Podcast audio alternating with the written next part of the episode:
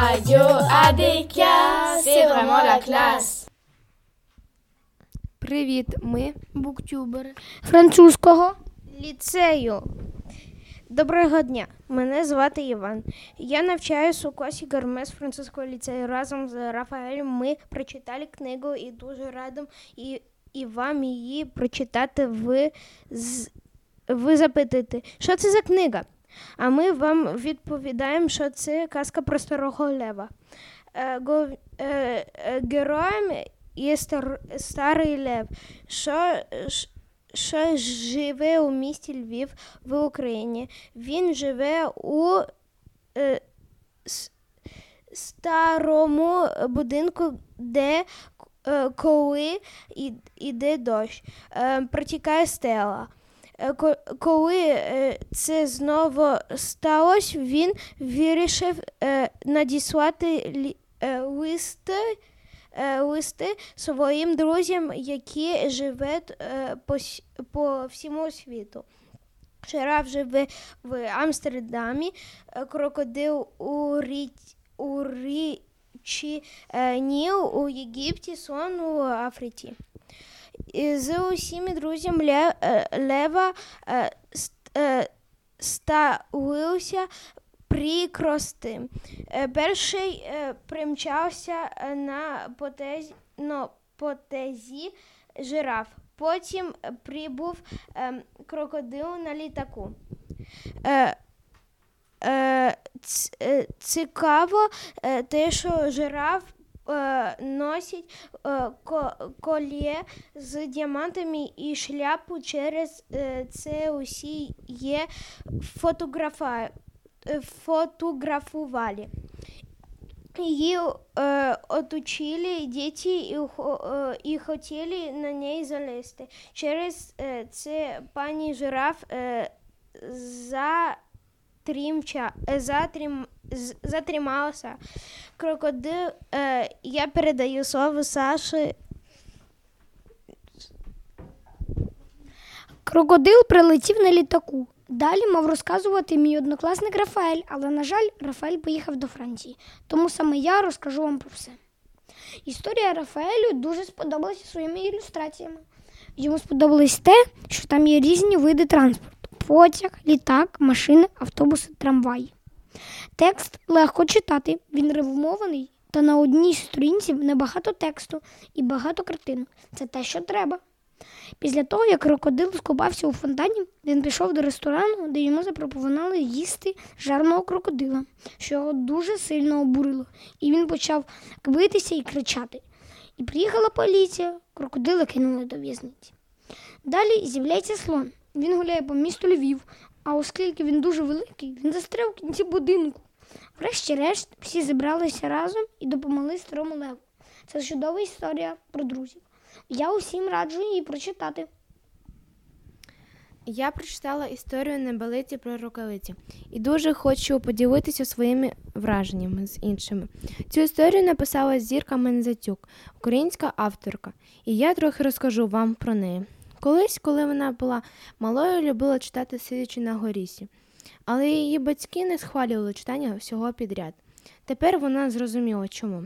Книжки, як друзі, є серед них надійні і справжні, є й такі, на які просто вернують час. Щодо історії, то вона неймовірна, оскільки у ній йдеться про дерево з. Е,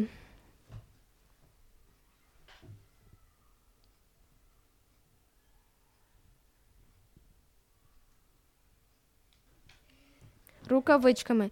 Чи може вирости дерево не з листями, а з рукавичками. З чого це почалося? Була осінь. Листя почало змінювати кольори на жовтий, жовто-гарячий, червоний, помаранчевий та коричневий.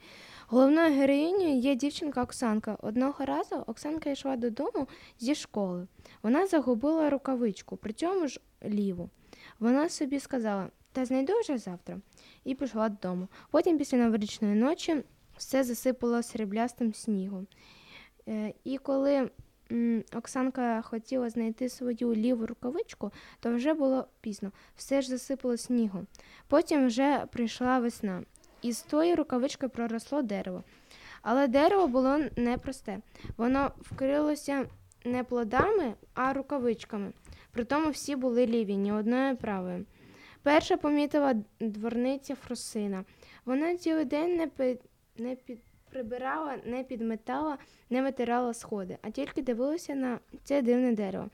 Потім вийшов Петро Петрович зі своєю собакою Бровко Бровковичем. Бровко Бровкович приніс першу рукавицю. Рукавичку. Петро Петрович подумав, напевно, якась дитина загубила. Потім Бровко приніс другу, третю і четверту. Петро Петрович подумав, ого, скільки дітей загубили е, рукавичок. І тільки помітив, і тільки потім він помітив величезне дерево з рукавичками. Наступного дня студенти вивчали нову тему рукавичезнанство. Чому ж не шапкознавство чи курткознавство? Петро Петрович пояснив, що це тому, що виросло дерево з рукавичками. Далі Оксанка вирішила загубити праву рукавичку. Наступної осені виросло дерево з правими рукавичками, а двірниця Фросина казала, що буде сад з рукавичками. Е, Коротше кажучи, цю неймовірну історію треба прочитати, тому що там мова йде про казкову пригоду. Якщо вам не хочеться читати повну історію, то скорочена версія є у Хрестоматі на сторінці 106-111. Ну що ж, всім до побачення, гарного дня. Всім привіт! Я Саша Громико. Мені до рук потрапила книжка 50 експрес-уроків української для дітей. Вважаю за потрібне поділитися своїми враженнями з вами, мої слухачі. Написав цю книжку, а каже сказати збірку уроків Олександр Авраменко. Це український письменник, який народився у Комишуваті 7 травня 1971 року. Урок, про який я буду розповідати, називається Вкусне кохве. Чим можна так сказати українською? Погнали. Читаємо. Уявіть, ідеш собі зі школи і бачиш, біжить до тебе друг і говорить. Я тільки що таке вкусне кохве вибив, що аж лусно від насолоди. А де ти його вибив? Та воно та кафешка. Ідеш в ту кафешку, сідаєш і просиш. А можна мені вкусне кохве? А що таке вкусне кохве? питає офіціант. Але ото вкусне кохве це просто суржик. Це така штука, що не дає нормально розмовляти. І суржика треба часто уникати. Суржик це калька з російської мови. А як же правильно сказати? Вірна відповідь смачна кава. Я раджу читати цю книжку дітям старшим 5 років.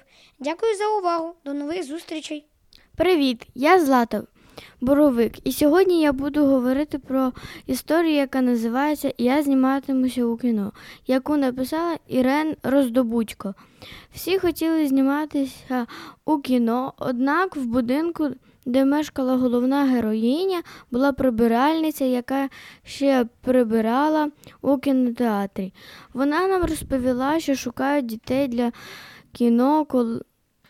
Коли дівчинка почула це, то побігла додому. Вона вирішила, що їй треба репетувати. Вона почала рівніше ходити та пишалась собою. На другий день дівчинка розповіла близнюкам та ще одної дівчинки про це. Раптом вона побачила ззаду себе тінь і подумала, що це за нею прийшли люди, які шукали дітей для кіно. А насправді за нею прийшла бабуся, щоб ві- відвести її додому. Я цю книгу рекомендую усім.